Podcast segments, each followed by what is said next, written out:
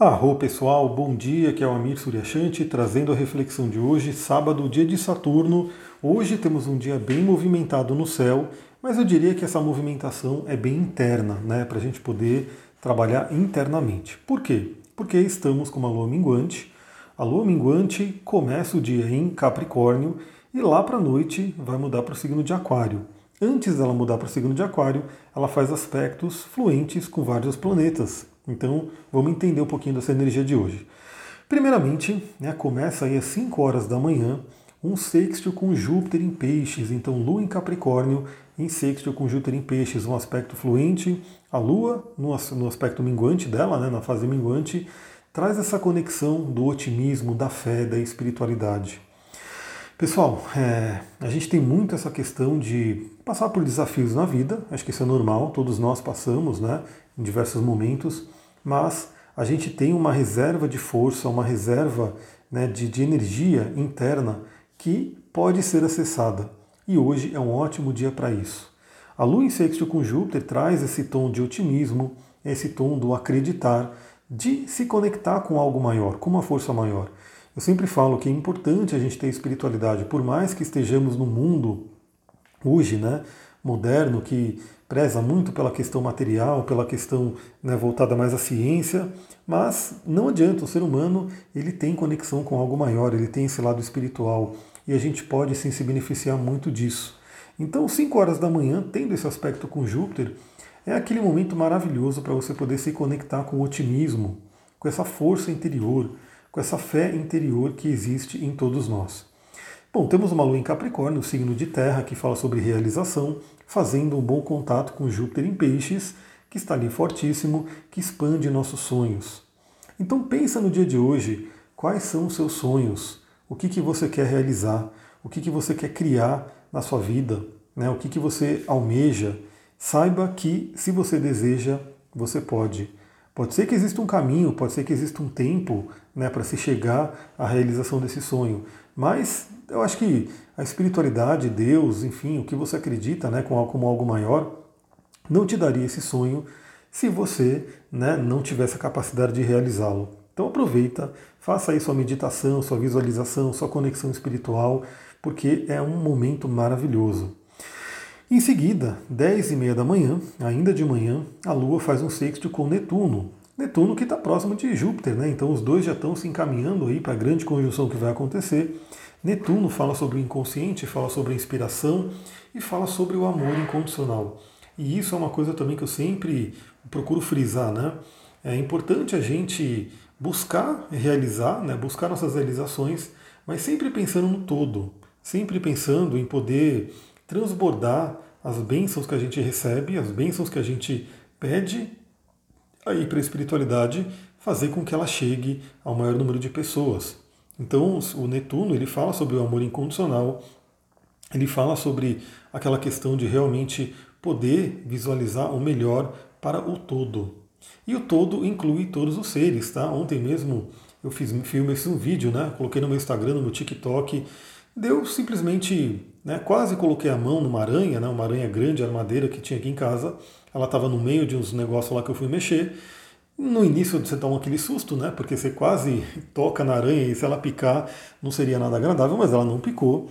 E aí eu, com toda a calma, né, fui lá e tirei ela, coloquei ela no mato e simplesmente deixei ela continuar a vida dela. Né? Não tenho porquê eu simplesmente, só por ela ser uma aranha, eu ir lá e querer acabar com a vida dela. Isso não tem muito sentido para mim. Né?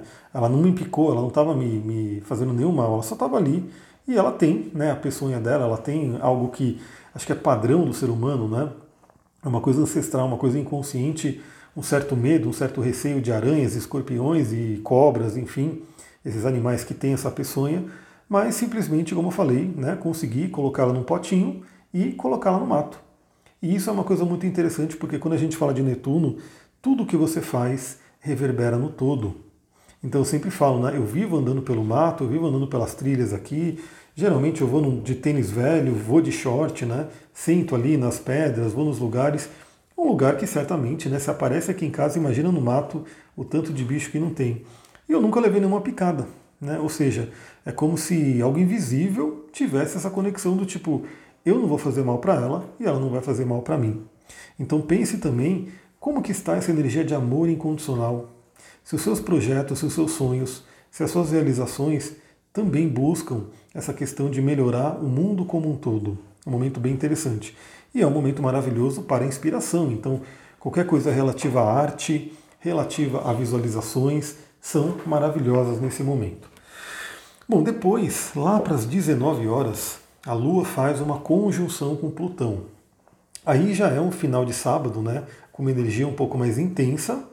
Eu sempre falo, né? Quando a Lua toca Plutão, a gente tem que ficar de olho, a gente tem que ficar atento em intensidades emocionais. Então, novamente, também depende no seu mapa onde está esse Plutão agora, aonde essa Lua está ativando, né? Que casa que é, se tem algum planeta. Mas o que eu diria é que é um momento de profunda transformação, de mergulho no interior. Até porque falando em Plutão e falando em Mercúrio, porque a Lua faz conjunção com Plutão às 19 horas e faz sexto com Mercúrio por volta das 21 horas. E hoje a gente tem também um aspecto incrível, um aspecto maravilhoso, que é o Mercúrio em Peixes fazendo um sexto com Plutão. Então é como se a nossa mente, uma mente que ainda está atuando de uma forma mais intuitiva, de uma forma mais simbólica, de uma forma mais ligada ao todo, ligada à nossa, ao nosso inconsciente, fizesse esse bom contato com Plutão, podendo trazer transformações. Transformações. E aí, novamente, nesse período noturno ele é bem forte, porque a Lua entra na jogada, a Lua faz contato com Plutão e também faz contato com Mercúrio, e Mercúrio estará fazendo contato com Plutão. Então temos toda essa configuração astrológica muito boa para a transformação de padrões profundamente enraizados no inconsciente. Pessoal, essa semana foi bem corrida, né? Eu atendi bastante gente e pude verificar, né, ao longo de outros atendimentos também, o quanto muitas pessoas guardam traumas, guardam medos, guardam né, é, mágoas do passado, né, de um passado recente, de um passado não tão recente assim, né, de algo que vem ali da infância, e que se isso fica né, dentro da gente, fica como se fosse realmente uma coisa que vai nos machucando por dentro vai afetando a vida. E não tem jeito, né? A única forma da gente se curar é entrar em contato com isso, olhar o que está acontecendo e poder ressignificar. A grande ressignificação, a palavra né, que mostra essa ressignificação é o perdão. Então é um dia muito incrível também, porque novamente tem conexão com Netuno, tem conexão com Júpiter, que traz essa questão de espiritualidade. É um dia maravilhoso para a gente fazer aquele, aquela, dar aquela vasculhada no nosso inconsciente. Lembrando que Mercúrio é o deus Hermes, né, que é aquele deus que tinha a autorização de ir para todos os planos, então ele podia visitar o Hades, né, que é a área de Plutão, né, onde o deus Hades domina, e também podia ir para o Olimpo, podia vir aqui para o plano intermediário. Então o dia de hoje é como se fosse aquele dia que o Mercúrio se conecta com esse Plutão, se conecta com o submundo, as profundezas. Ou seja, o que, que pode estar profundamente enraizado no nosso inconsciente que precisa ser ressignificado, precisa ser transformado. Pode ser, como eu falei, né, um trauma que deixou uma ferida, uma ferida emocional. E essas feridas podem ser transformadas, podem ser curadas. Mas, novamente, é, o primeiro passo para isso é a identificação.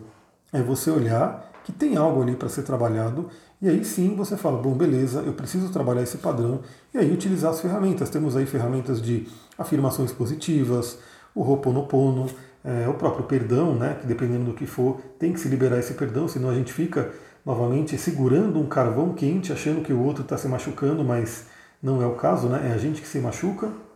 E também as ferramentas que a gente tem de apoio, como eu sempre gosto de comentar aqui, como cristais, óleos essenciais. Então hoje é um dia né, que para quem gosta de pedras, para quem gosta de cristais, é um dia muito interessante para usar pedras escuras. Por exemplo, quartzo fumê, ou mesmo uma obsidiana, né, para quem tiver aí mais afim de uma turbulência, pode usar uma obsidiana, que é uma pedra que traz aí realmente sombras à tona para serem trabalhadas.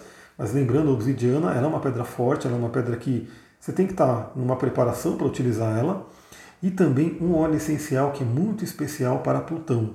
Ele é um óleo sempre que foi consagrado a essa energia de Plutão, que é o óleo de cipreste. O óleo de cipreste. Esse óleo ajuda a gente a lidar com luto, ajuda a gente a lidar com questões profundas. É um óleo que traz força para poder realmente é, passar por essas situações. Aliás, é que, como eu falei, está bem corrido ainda. Esse sábado vai ser um sábado agitado, domingo também vai ser, mas eu quero, se der tempo, falar sobre o óleo do cipreste, né, nem que seja rapidinho lá no Instagram, e também, né, se não conseguir falar esse fim de semana, eu falo na semana. Mas o óleo de cipreste é uma ótima pedida para o dia de hoje, para quem quiser mergulhar em questões profundas, para quem quiser mergulhar em possíveis traumas que precisam ser resolvidos. E é uma liberação. Pessoal, é uma coisa extremamente libertadora, nos deixa mais leve quando a gente consegue olhar para uma ferida do passado e tratar ela. Vamos lembrar, né? Vamos pensar que a gente tem nossos quatro corpos: corpo físico, emocional, mental e espiritual. E o corpo físico é o mais familiar aí para todo mundo, né? É o mais claro para se ver. Então, é só você se imaginar, por exemplo, com uma ferida. Pega aquela ferida que você não tratou. E aí ela ficou ali infeccionada, ficou ali com pus, ficou ali, enfim, não é uma imagem legal de ver, né? Mas saiba que quem já passou por isso sabe que dói muito. Né? Ela começa a doer, doer, começa a piorar. E quando você consegue ali tratar ela, pode doer no tratamento, né? Porque você vai ter que lavar a ferida e isso dói. Você vai ter que colocar ali algum antisséptico e isso dói, né? Depois você coloca ali um cicatrizante que vai ajudar né, o processo do corpo de cicatrizar. Tudo isso traz uma dor momentânea, mas seguida de um grande alívio e posteriormente de uma cura. E dependendo do machucado no corpo, a gente sabe que ficam cicatrizes. Mas a cicatriz ela já tende a não doer mais. Ela simplesmente é uma lembrança de algo que foi passado e de algo que foi curado, que foi trabalhado. Então, são as famosas cicatrizes de batalha né, que o pessoal coloca. Então, a gente passa por muitas coisas na vida e quando a gente supera essas questões, a gente se fortalece.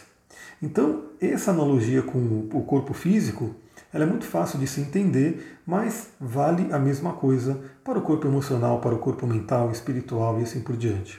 Ou seja, se você tem uma ferida emocional, e é extremamente comum, como eu estou falando, muitas e muitas pessoas carregam feridas emocionais, sejam elas relativamente recentes ou sejam elas bem anteriores, né, bem antepassadas, até na infância, ou ligado até antepassados, enfim.